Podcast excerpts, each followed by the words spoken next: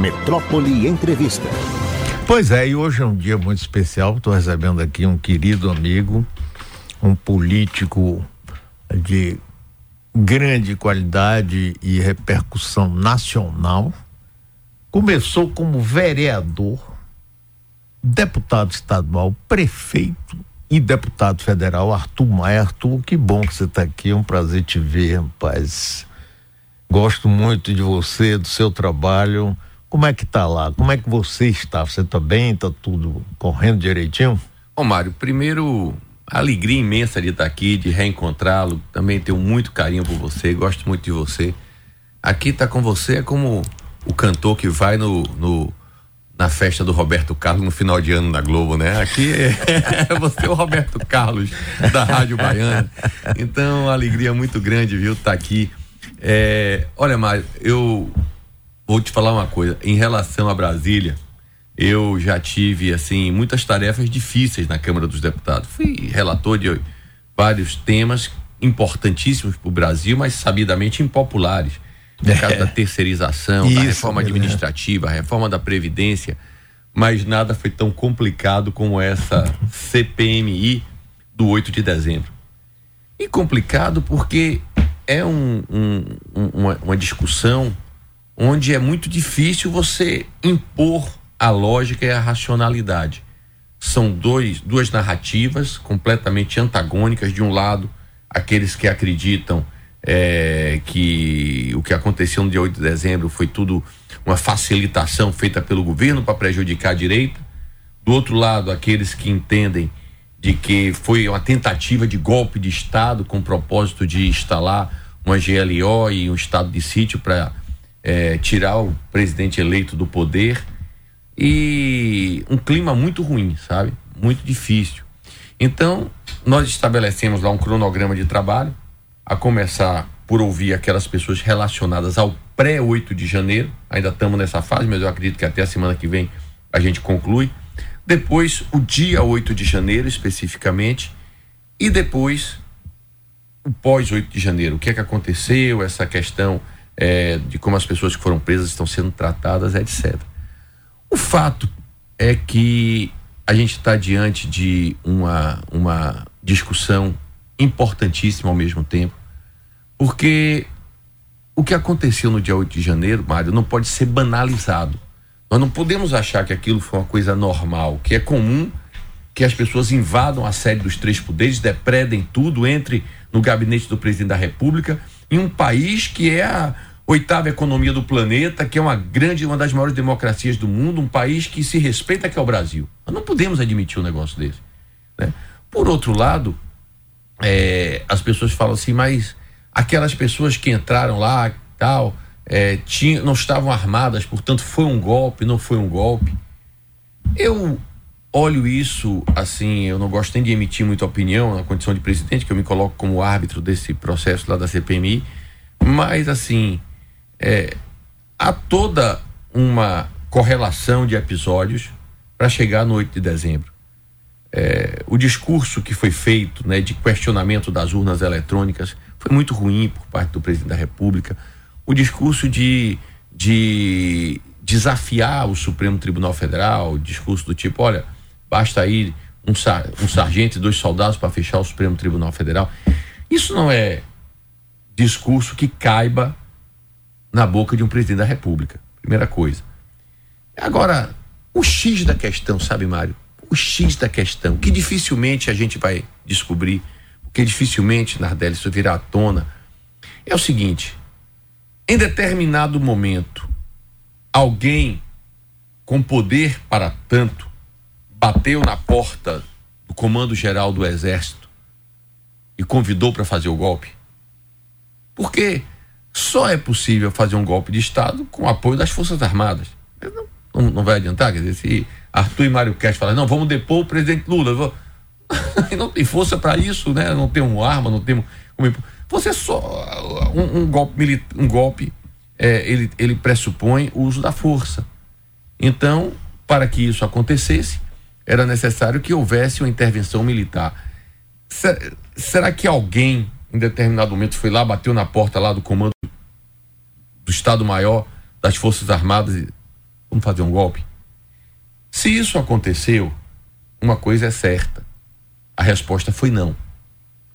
E aí, Mário, eu quero tecer aqui uma, um elogio mesmo ao papel das Forças Armadas, porque a minha geração, eu nasci em 64, e a gente sempre relacionou o, as Forças Armadas com a ditadura militar de 64. Mas, na verdade, o Exército Brasileiro, a Marinha, a Aeronáutica, as Forças Armadas são instituições extremamente importantes para o Brasil.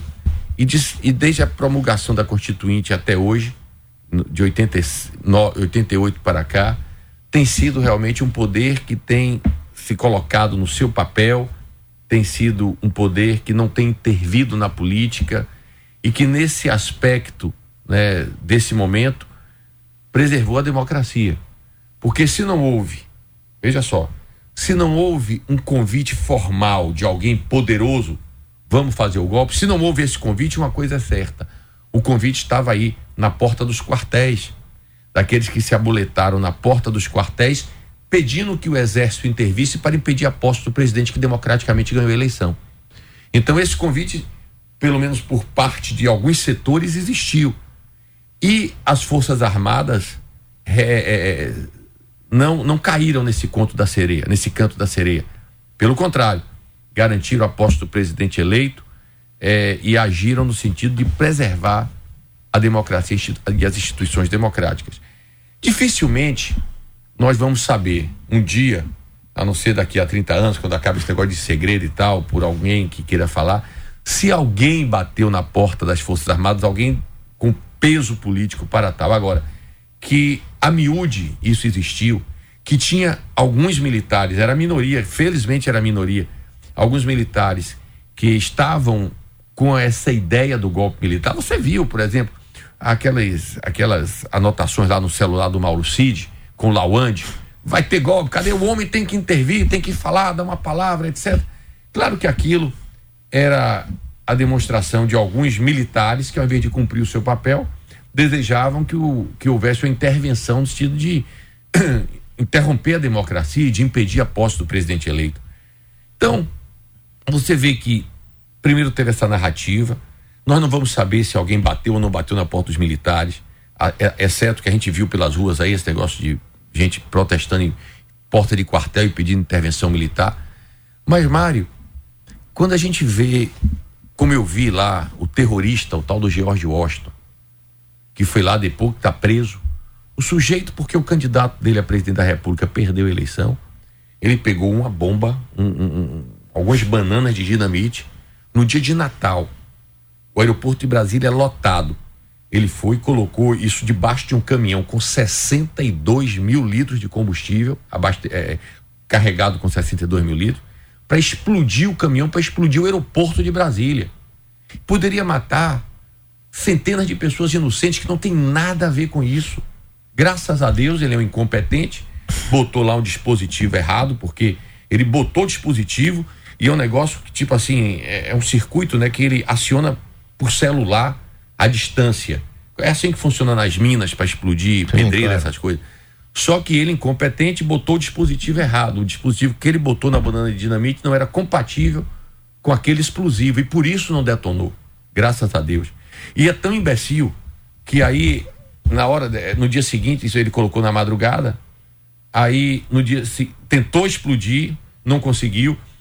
No dia seguinte, a polícia chegou lá e começaram a desmontar a bomba. Nesse momento, uma pessoa que anônima que mora no setor sudoeste, lá em Brasília, falou: Olha, eu tô vindo aqui na rádio, ligou pra polícia. Eu tô vindo aqui na rádio e tal, que teve esse negócio dessa bomba aí, e eu tô aqui, eu moro aqui no sudoeste, e eu ouvi um sujeito conversando aqui no playground do meu prédio que ia estourar uma bomba. A polícia aí correu para lá e prendeu ele. Quer dizer, o sujeito é tão incompetente que o terrorista comentou no playground do prédio que ia detonar uma bomba. Né? Aí foi preso, outros que estavam com ele fugiram, mas ele está preso. É, no dia 28 de dezembro, invadiram a sede da Polícia Federal. Invadiram a sede da Polícia Federal e de uma maneira absurda, né? Como você invade, invade a, a porta da Polícia Federal. Então, tudo isso era o prenúncio de um acontecimento grave. Mas a essa altura o Bolsonaro já estava nos Estados Unidos. Que aqui para nós eu acho um ato condenável que o presidente da República, eleito pelo povo brasileiro, perde a eleição, a reeleição, e ao invés de ficar aqui, ele já não ir passar a faixa presidencial, a mim, que sou um democrata, já me parece uma coisa muito ruim. Mas ir embora para os Estados Unidos, isso é inaceitável.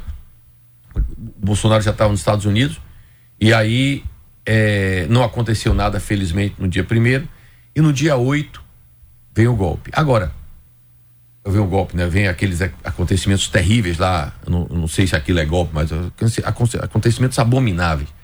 Aí, Mário, você pergunta assim, mas como é que aquilo aconteceu? Como é que pode? Assim, as pessoas estavam desarmadas, realmente não teve nenhuma resistência para entrar no, no, no, Palácio do Planalto.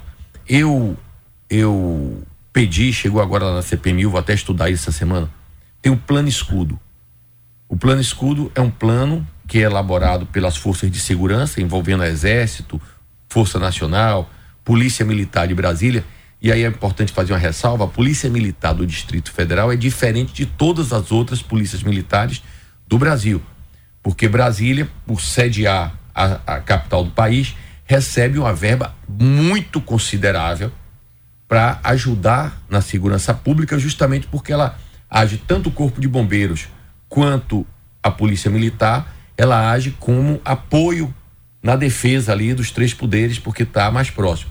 Então, de acordo com esse plano escudo, na hora que ele é deflagrado, em 25 minutos tem que estar tá lá não sei quantos mil homens dentro do Palácio do Planalto. Se, se o Palácio do Planalto for invadido, alguém aciona o plano escudo. E três, parece que é três mil, eu vou olhar isso com cuidado, mas é mais, é mais de milhar de homens, não sei se é dois mil, três mil, tem que estar tá lá em 25 minutos. 25. E as pessoas não chegam lá, o que é que eu faço? Não, não é assim. Deflagrado o plano escudo, o, o exército chega com uma determinada quantidade de homens para fazer tal coisa, tipo fechar a esplanada. A Polícia Federal chega para ocupar o segundo andar. O, a Polícia Militar do Distrito Federal chega para fechar o fundo do palácio. O outro chega. Cada um tem sua função muito clara, objetiva, determinada isso não aconteceu, Mário. Isso não aconteceu. É, é inacreditável que isso não tenha acontecido. Inacreditável, né? Então ainda tem assim muita coisa para ser esclarecida na CPMI e temos aí uma sequência agora. Quando eu estava vindo para cá, me ligou uma jornalista perguntando sobre a questão das joias. Ah, o senhor vai agora ouvir a questão das joias? Não vou. Isso não tem nada a ver com 8 de dezembro.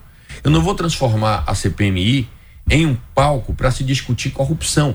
Se quiserem discutir corrupção, o Ministério Público o faça ou façam outra CPMI, porque a maneira mais mais fácil de você fazer com que a CPI dê em pizza e não responda nada é você querer discutir 8 de janeiro, joias, a viagem do homem à lua e tudo dentro da CPMI. Entendeu? Então é esse o propósito. Agora, é muito importante que essa CPMI aconteça para que essa, esse assunto fique como se fosse um nada, como se fosse algo banal, né? É, porque isso é um desrespeito muito grande à democracia, sabe? Essa coisa, por exemplo, né, da violência doméstica. Dizem que um marido nunca chega lá um dia, um cara que tratou a mulher bem, etc., chega lá um dia, entra em casa e espanca a mulher. Realmente não deve ser assim né? Acho que as coisas não acontecem assim. O jeito um dia chega lá, fala alto, depois xinga, aí outro dia ele dá lá um empurrão, até o dia que ele dá uma surra na esposa. É a mesma coisa a democracia. A democracia a gente tem que ter muito carinho e muito cuidado com ela. E o que aconteceu foi um ato grave e que não pode passar desapercebido.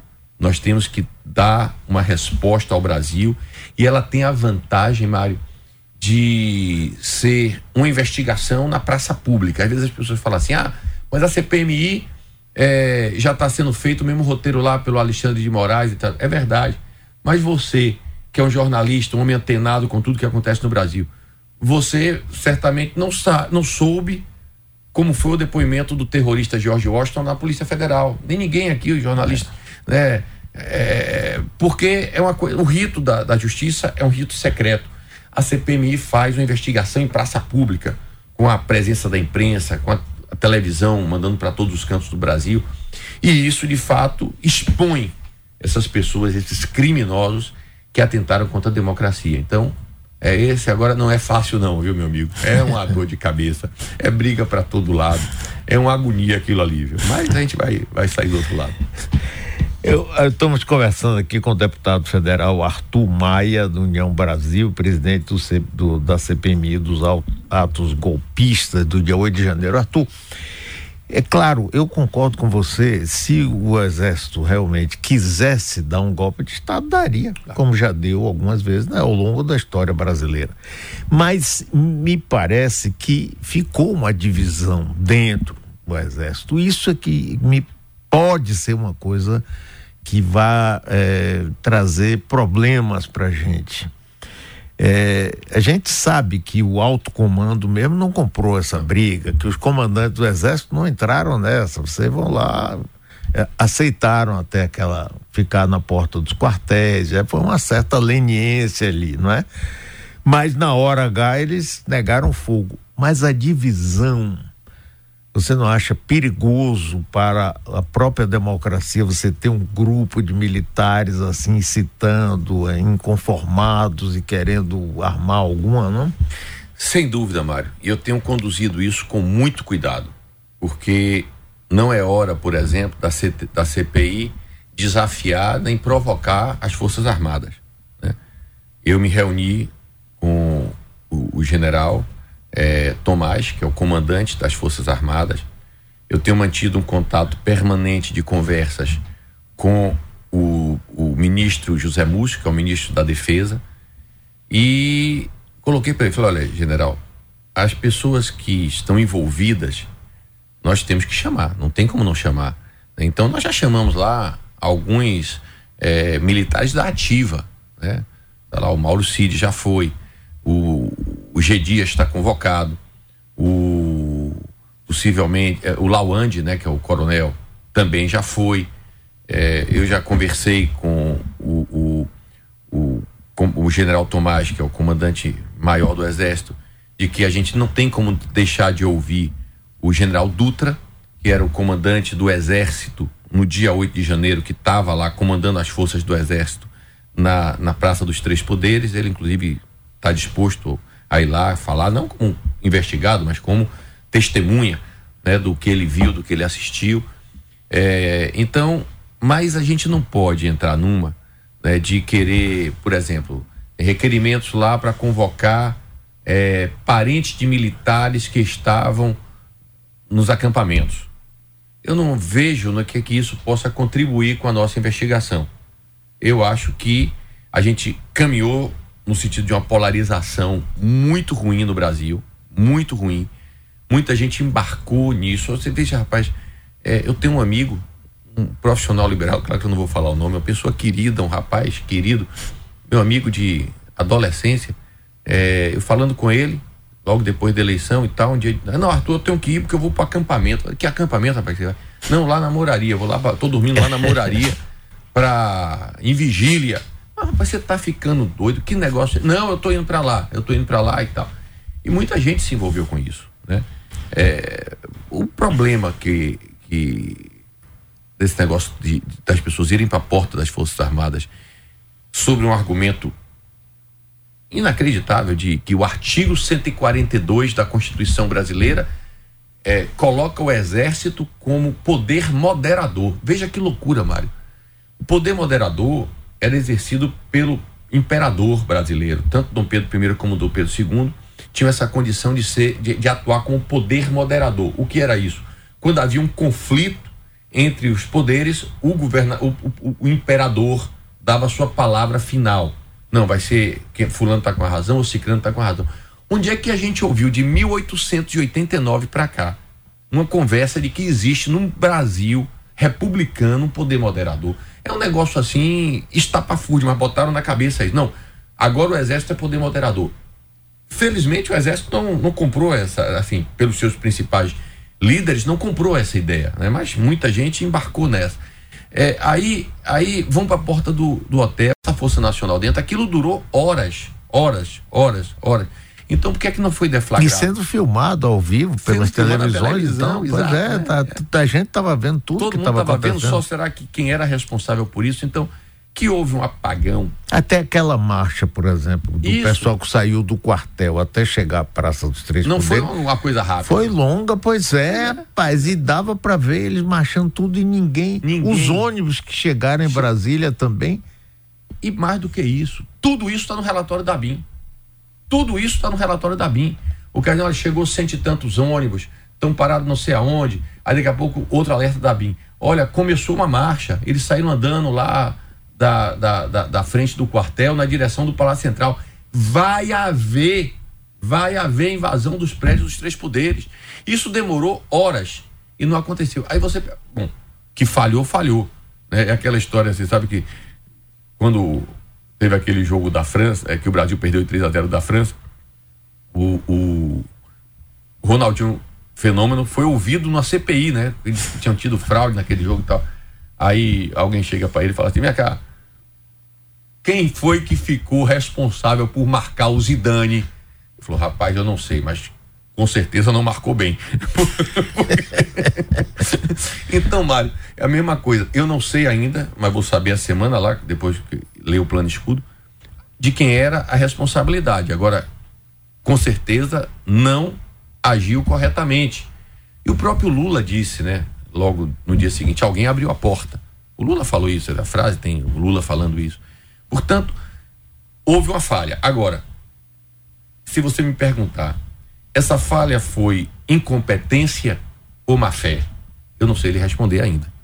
Foi incompetência. Vai até quando essa CPI? Ela tem 180 dias. Eu quero, eu acredito que a CPI tem que ser encerrada até a primeira quinzena de outubro.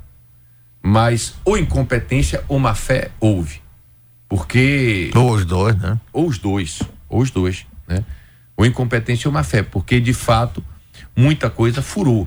Mas aí você tem até nisso um discurso de narrativa, porque o governo, o governo federal, o, o, o, fala a bancada do governo, eles jogam a culpa muito na polícia militar do Distrito Federal, porque teoricamente é ligada ao bolsonarismo. Né? O governador Ibanez Rocha o secretário de Segurança Pública, Anderson Torres, que naquele momento estava nos Estados Unidos, mas tinha sido ministro da Justiça do Bolsonaro. Então, empurram a responsabilidade para a Polícia Militar do DF. A oposição joga a culpa na parte da segurança que tinha relação com o governo federal. No caso, a Força Nacional, que é submetida ao Ministério da Justiça, a Polícia Federal e a própria, as a, a, Forças Armadas, o próprio Exército, que no caso estava é, mas você veja, por exemplo, que é, assim a discussão que saiu na Veja, né? A discussão do presidente Lula com o, o coronel, o, o general que estava comandando a tropa do exército na Praça dos Três Poderes é duríssima. E o Lula fala: prenda todo mundo. Isso aí é uma Veja, não é nenhum segredo. Sim. Aí o general fala: presidente, eu faço um apelo ao senhor que não dê essa ordem, porque isso vai ter derramamento de sangue. Eu quero fazer um apelo ao senhor para que a gente cerque, não prenda ninguém agora e amanhã a gente efetua as prisões. O Lula acaba concordando, eles aí fazem um cordão de isolamento e tal, e no dia seguinte, ali na, na esplanada dos ministérios, eles prendem as 1.500 pessoas que, tá, que, que invadiram. Então todo mundo foi preso. Não há uma, uma, uma, uma coisa assim para você dizer que tinha infiltrado, que fugiu, não. Portanto, é uma coisa, sabe, Mário, muito, muito fácil de resolver até, se não tivesse tanta passionalidade. Mas você vê que muita gente, ao invés de querer identificar a verdade, está querendo jogar a culpa é. do outro lado. Eu fico muito a cavaleiro, muito a cavaleiro, porque eu não, tô, não tenho compromisso com nenhuma das narrativas. Eu quero chegar na verdade. Eu não sou bolsonarista, não sou petista eu tenho uma posição política muito tranquila, independente. Todo mundo me conhece aqui na Bahia, né? Então, para mim é muito tranquilo. Eu quero chegar na verdade. Agora, eu vejo hoje uma, um, um sentimento assim, muitos dos que estão na CPMI mais preocupados em jogar a culpa do outro lado do que de fato Fala, não, tudo bem, a gente tem uma parcela de culpa, vocês têm uma parcela aqui, vamos dividir essa conta, né? Que fica, fica mais justo. Mas é uma narrativa complicada, meu amigo. O fato é o seguinte, você entra naquilo ali, as sessões são muito longas, né? Duram ali 8, 10 horas e não tem um minuto de sossego. O negócio ali é pancadão. Mas você tem experiência para isso. Arthur, muito obrigado por você comparecer aqui, viu? O bom matar essa saudade. Tinha Pois muito é, tempo que a gente não se vê. Pois é. Pois é, Um vamos sim. abraço para você e tô torcendo para você Vamos conseguir sim. lá domar essas feras todas. Vamos sim. A próxima vez que estiver aqui em Salvador, eu vou me convidar para um almoço aqui na Rádio Ah, Metrópole. com o maior prazer, A última vez a gente almoçou aqui, eu, você e Jossi Góes. É grande, Joquinha. Grande Joca de Góes, grande figura. E o Mário, muito obrigado a você. Obrigado muito a obrigado você. a todas vocês que, que trabalham aí. Era o nome que você tinha botado apelido em Abraão há um tempo atrás? Aragão. Aragão. É. E aí eu tava ouvindo a rádio, né? Eu falei, mas rapaz, Mário demitiu Abraão, agora botou esse rapaz novo, Aragão. e a voz até parece semelhante quando eu cheguei aqui. É o próprio. Abraão falou, você tá entrando em cocó de Mário, Arthur? Isso aí é conversa. Valeu, Amigo, Arthur, muito um obrigado. Até a próxima oportunidade. Beijo no coração. Alegria sempre falar aqui na nossa Rádio Metrópole.